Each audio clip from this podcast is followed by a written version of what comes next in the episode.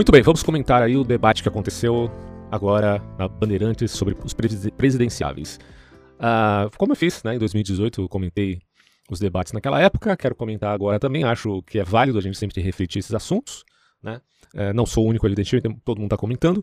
E eu quero seguir aí nessa esteira né, de comentar também uh, as minhas impressões a respeito desse fiasco, né, que foi o, o Teatro dos Horrores da Bandeirantes, com os seus candidatos populistas. Né? Para quem quiser saber o que é populismo, é só assistir um vídeo no meu canal, onde neste canal que vos fala, né?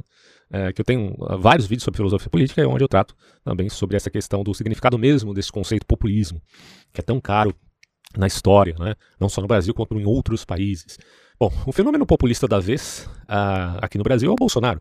Só que uh, antes dele, o Lula sempre teve essa pecha de populista, apesar de alguns autores como Norberto Bobbio é, verem um populismo muito mais vinculado a uma coisa do tipo assim, outsider, né? Alguém que vem fora da política e que quer voltar às raízes culturais, né? às vezes até religiosas de uma determinada nação, ou socioeconômicas também, envolvendo aí uma espécie de revolução dentro das raízes do seu próprio país, né? Assim, a grosso modo, isso seria populismo. Acontece que uh, o, o Lula tem essa mistura, né? Apesar do Lula ter um partido que está aí já há bastante tempo. Se eu não me engano, foi na década de 80 que surgiu o PT, ou antes ou depois. Me desculpe, eu não estou muito lembrado aqui, mas mais ou menos isso. Bom, tem uma certa estabilidade enquanto partido. Agora, o PT é envolvido, não é novidade para ninguém, ele é envolvido em vários escândalos de corrupção, colocando o próprio Lula ali como um presidiário, né? Como o Bolsonaro disse, um ex-presidiário. E mas o Lula tem esse quê populista, apesar de fazer parte de um partido que tem uma certa estabilidade. E se a gente for ver, o Bolsonaro também não é necessariamente o outsider, ele está na, na vida pública há muito tempo, há muito tempo, né? E isso não é um elogio, não. Para mim, isso aí, na verdade, é uma crítica, porque esses caras estão tanto tempo dentro da política, e o que, que eles fizeram para o Brasil? Fica a questão, né? Mas isso aí tem tantas opiniões envolvidas que a gente vai evitar, por enquanto, uh, sumarizar aí os detalhes. De qualquer maneira, esses dois, hoje eu caracterizo, minha uh, visão, eu caracterizo como populistas a presidência da República. Mas no fundo, tudo isso é um teatro, certo? Isso a gente tem que ter, levar em consideração. Esses debates é, têm uma teatralidade muito alta, porque eles têm grande audiência, é, principalmente por causa dessas duas figuras já citadas aqui, Lula e Bolsonaro. É uma coisa, a, a polarização, ela, ela traz né, esse contorno aí de competição. E quando envolve uma competição muito árdua, de duas polarizações radicais, como esses dois, o que você acaba tendo aí é atenção audiência, né? O Lula e o Bolsonaro estão chamando a atenção, tem muitos adeptos, é, se envolve a paixão política ao ponto de, ao ponto de pessoas já terem morrido e matado em nome dessas duas criaturas, não dá para dizer outra coisa, essas duas criaturas que se dizem salvadores aí do Brasil, né? Na sua óbvia retórica que puxa muito para o lado sofista, né? Bom, beleza. Vamos, vamos comentar então um pouco desses populistas que participaram do debate. Eu vou citar aqui a Ciro Gomes, que tem ali a sua retórica, que gosta de cuspir números, uh, mas que no fundo, se você pega. O Ciro Gomes é uma coisa engraçada. Se você pega os detalhes do que ele fala, porque ele fala muito rápido, ele tem um raciocínio rápido, isso é um elogio. Mas quando você pega alguns detalhes da, das falas dele, você percebe que, pera lá, né? Pera lá um pouquinho, né? Tem alguma coisa aqui que não tá batendo, então você tem que prestar bastante atenção no que ele fala. Mas enfim, eu, eu achei que ele foi bem no debate, tá? Depois você vai ter a Simone Tebet, que essa daí é demagogia pura. Tem gente até de direito falando, não, Simone Tebet é aquela verdadeira terceira via. Sério que você acredita que essa mulher aí é a terceira via, meu amigo? Meu Deus do céu. E tem gente até achando que ela é de direita, né? Bom, é, alguém que vem com um slogan do tipo mulher só vota em mulher, para mim, já perdeu totalmente a credibilidade, né? E isso, obviamente, uh, acho que não precisaria dizer isso, mas hoje em dia, né, a gente tem que provar que a grama é verde. Bom, isso não tem nada a ver com misoginia. Nada a ver. Isso tem a ver com sensatez. Aliás, antes que eu me esqueça de dizer isso, Lula, Luiz Inácio Lula da Silva, teve um momento de sensatez no debate quando foi lhe perguntado se os ministros que fariam parte do seu governo uh, teriam representatividade de mulher, de negros, de... Aí tem, tem, que colocar todo tipo de representatividade, porque o Brasil tem negro, tem japonês, tem transexual, uh, enfim, tem alemão. Você tem que colocar um monte de gente ali diferente, né? E o Lula falou, não, vou pela competência. Oh, um momento de sensatez com o Luiz Inácio. Pois é. E você acredita que tem muita gente que criticou o cara por isso?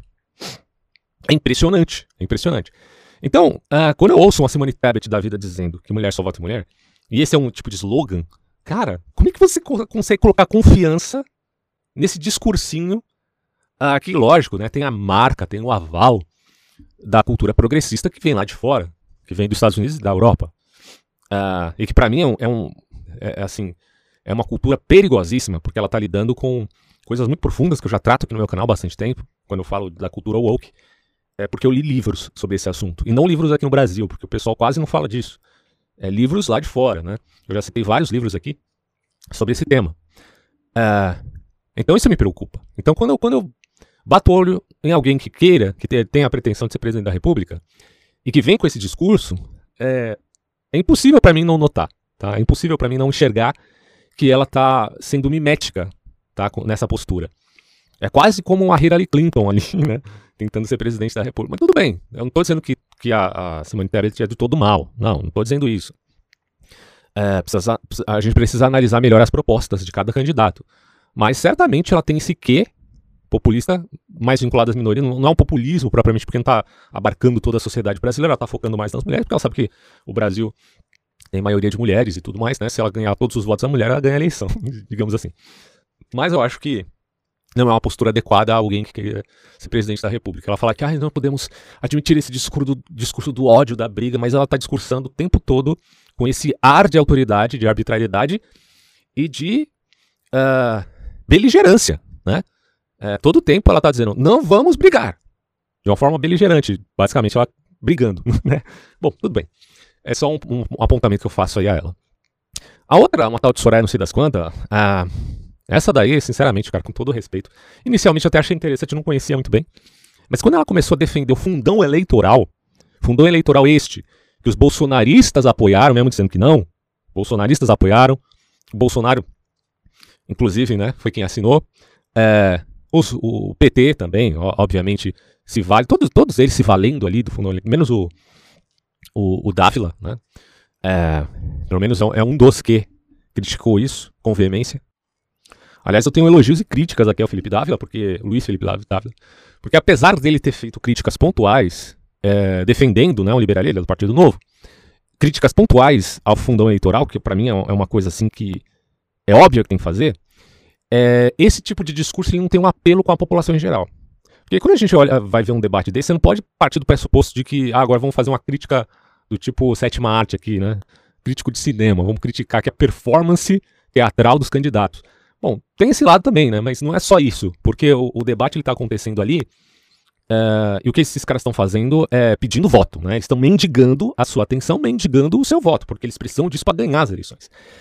É, então, é, não é só uma questão de performance, eu acho que muita gente está confundindo isso. Eu vi o pessoal da Folha de São Paulo dizendo, ah, Simone Tebet ganhou o debate. Ganhou como? Que, que, critério você está usando para dizer que ela ganhou o debate? Não, quer dizer, o, o que vai fazer com que a gente discirna a pessoa que teve melhor performance do debate, é o que ocorre depois, ou seja, a repercussão. Né? E, infelizmente ou felizmente, para quem é bolsonarista, felizmente para quem não é, infelizmente, o Bolsonaro, a meu ver, teve uma vantagem aí, por conta da sua postura também beligerante, uh, de certo modo, em momentos pontuais. Tá? Bom, a gente ainda vai falar sobre esse assunto. Mas no caso do Luiz Felipe Dávila, eu achei que ele foi bem nas ideias, mas ruim na comunicação. Eu não sei para quem que ele estava falando, cara. Com algumas palavras meio empoladas ali. Mas não era com o povo brasileiro. Então, sei, é, a pessoa que está assistindo aquilo vai olhar para o Luiz Felipe Dávila e vai pensar, pô, esse cara falando igual o Alckmin, Geraldo Alckmin, ele é tipo um cara PSDB. Cara, mano, o brasileiro não está muito próximo assim da política como esse pessoal pensa. Então, os caras, eles meio que têm que raciocinar um pouco com a, como a população brasileira é semi-analfabeta, a grande maioria é semi-analfabeta em política, tá? Não que não sabe ler escrever. Uh, mas como que a população uh, uh, interage, né? com a política. Geralmente de uma forma muito superficial. Então, quando você vê um, um Felipe Dávila da vida falando, você tem a impressão de que é um cara tipo PSDBista, né? E não necessariamente seja, né? Tem algumas ideias que são até mais liberais que o PSDB. E, a meu ver, tem ideias muito boas, mas a comunicação é terrível, né? É terrível. Porque esses caras sempre evitam o confronto, né? O Felipe Dávila evitando o confronto com o Ciro Gomes, mas eles são, por natureza, antagônicos, economicamente falando. Então por que, que eles vão evitar o confronto ali, né? Olha, eu concordo com isso, eu não concordo com isso e vou deflagrar aqui que a sua ideia está errada. Claro, você tem que tomar cuidado para não deixar o debate muito técnico, né? Talvez nesse ponto eles tenham até acertado. Mas mesmo assim, tem que deixar uma postura um pouco mais, uh, mais rígida, né? nesse sentido, de você bater o pé nas suas ideias e explicar essas ideias à população. Então, ideias boas, comunicação ruim. No caso do Felipe. Bom, e o Ciro Gomes? Como eu já disse, foi bem, eu achei que foi bem. Ele teve algum momento ali, depois daquele, daquela intriga entre Bolsonaro e Vera Magalhães, mas precisamente da, da postura do Bolsonaro em falar mal né, da jornalista ali de uma maneira muito veemente, a, a meu ver, exagerada, porque Bolsonaro até então, naquele momento, ele estava indo bem no debate, mas depois que ele falou mal da Vera Magalhães de uma forma tão enfática, tem até uma certa razão aí, né? Porque quando ele falou da, uh, da falta de, de imparcialidade, da falta de imparcialidade da Vera Magalhães, ele estava certo nisso, tá? A Vera Magalhães mentiu a respeito do Bolsonaro? Não, não mentiu. Não mentiu. Só que ao mesmo tempo ela usou uma, uma situação para dar uma espizinhada no Bolsonaro ali. Ela foi sim parcial, foi parcial. Uh, mas não chegou a mentir. Né? Então é uma coisa meio complicada aí. Eu acho que o Bolsonaro, portanto, ele poderia ter feito uma crítica a ela com uma melhor desenvoltura, sem inflamar demais o ego, né, principalmente das candidatas mulheres que estavam ali e viram aquele ato dele como misoginia. Depois, se você, vocês perceberem, depois disso, todo o debate circulou né, na figura do Bolsonaro como sendo misógino. E, e, cara, isso, os problemas do Brasil, você acha que os problemas do Brasil realmente são só isso? Né? Tudo bem, ah, mas no Brasil você tem feminicídio. Olha, sim, né, você tem muitas mulheres que morrem. Ah, infelizmente, maltratadas, estupradas e assassinadas, às vezes dentro da própria casa, apanham do marido. E tudo isso existe e é terrível e tem que ser combatido. Né? É um problema que existe para nós enquanto sociedade. Mas não é só isso. Né? Então acho que essa ênfase está muito desproporcional para outros problemas que também tem que ser levado em consideração ali, no mesmo nível ou no nível muito maior até. Né? Então, proposta de governo, pouco. Né? É muito, muito teatro para pouca proposta.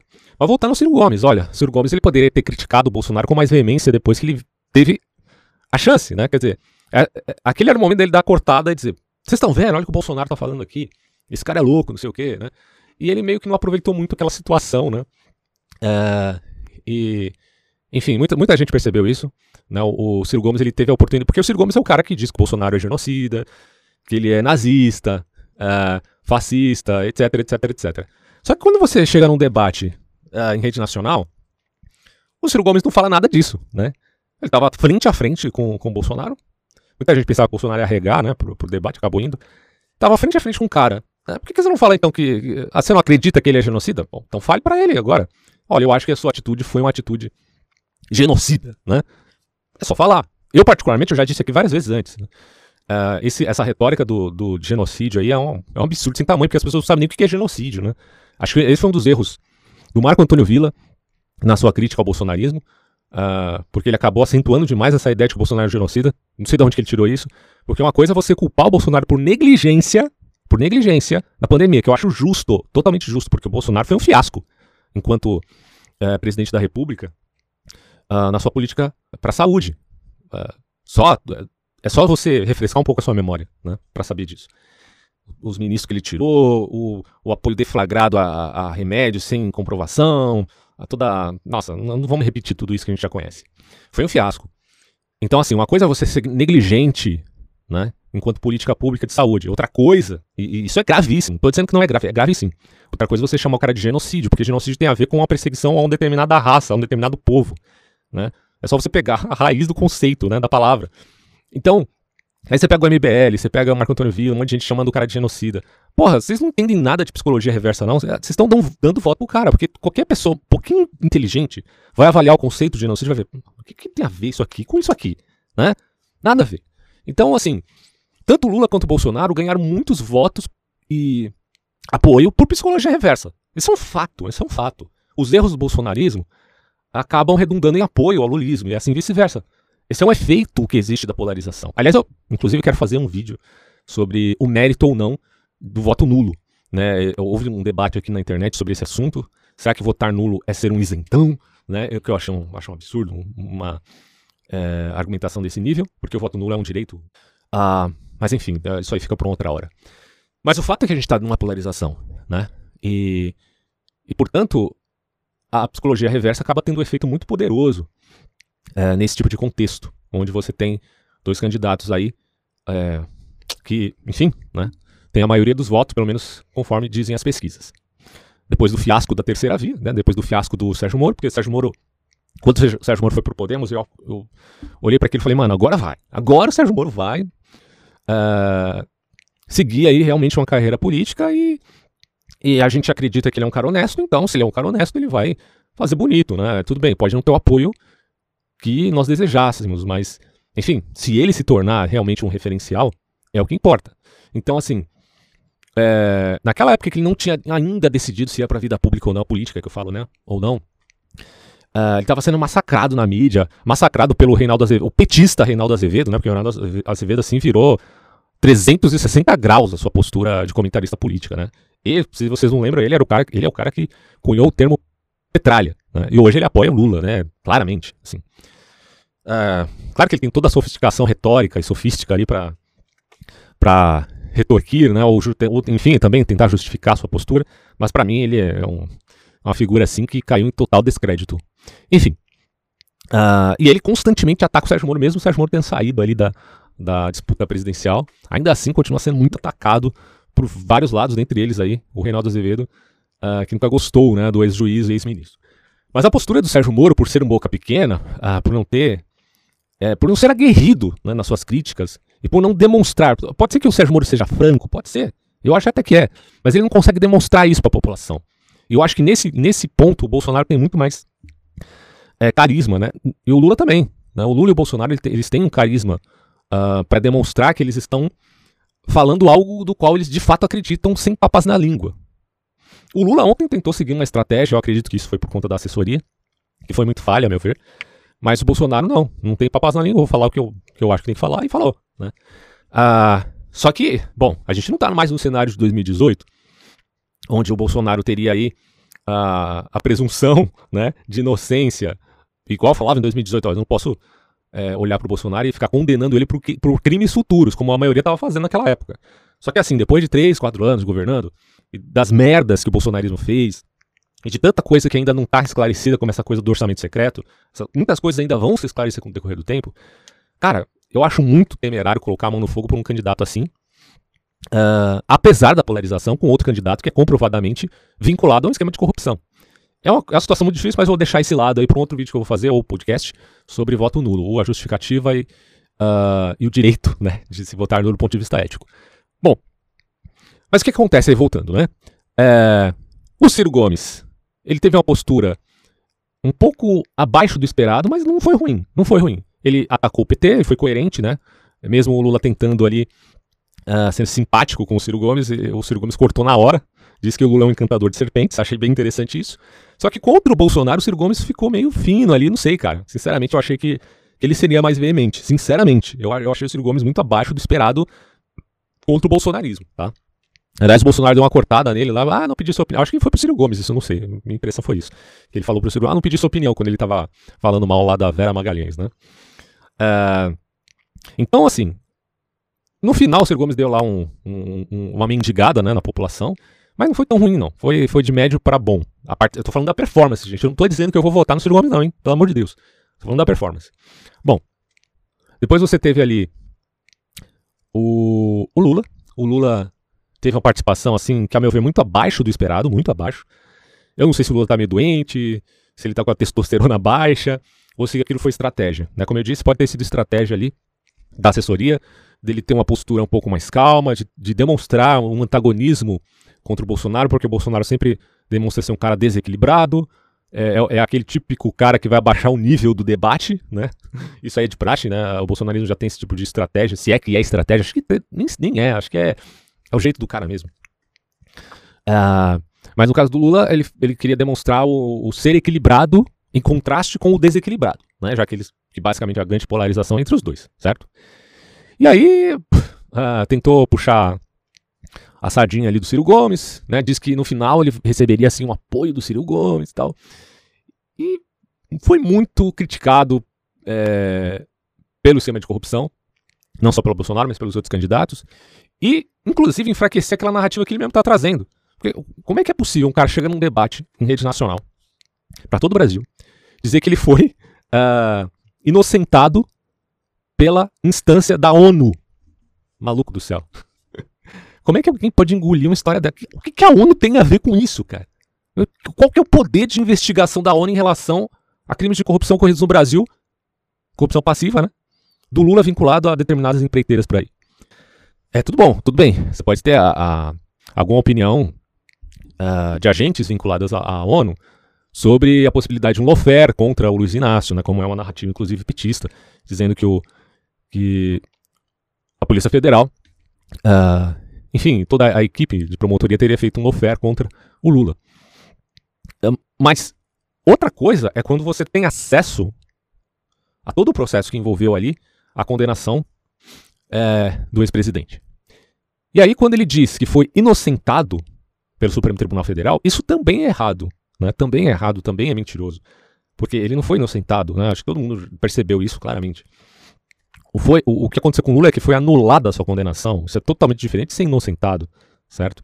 Então, cara, é, é, assim, é triste de ver, porque você vê muita mentira na boca desses populistas, tanto Lula quanto Bolsonaro, é, e todos os outros ali que não tem, a, a meu ver, o preparo ou a honestidade, enfim, né, para se tornarem ou para terem né, um cargo tão importante quanto é o presidente da República.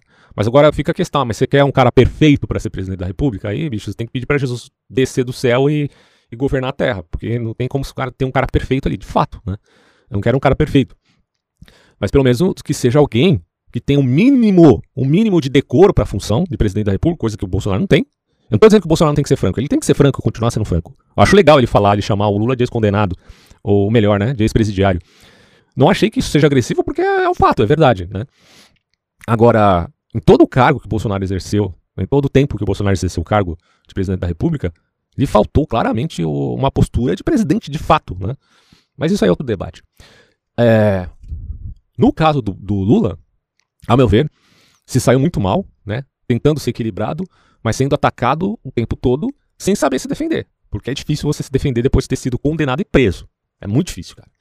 E aos nossos olhos, quando a gente entende que ele não foi inocentado coisa nenhuma, é um absurdo que ele esteja agora concorrendo ao cargo máximo da nação, que é o líder do executivo. É um negócio assim que, meu Deus, é um absurdo você pensar que, que o supremo representante do PT agora é, pode se tornar o presidente da República depois de ter sido preso por crimes é, de corrupção, né?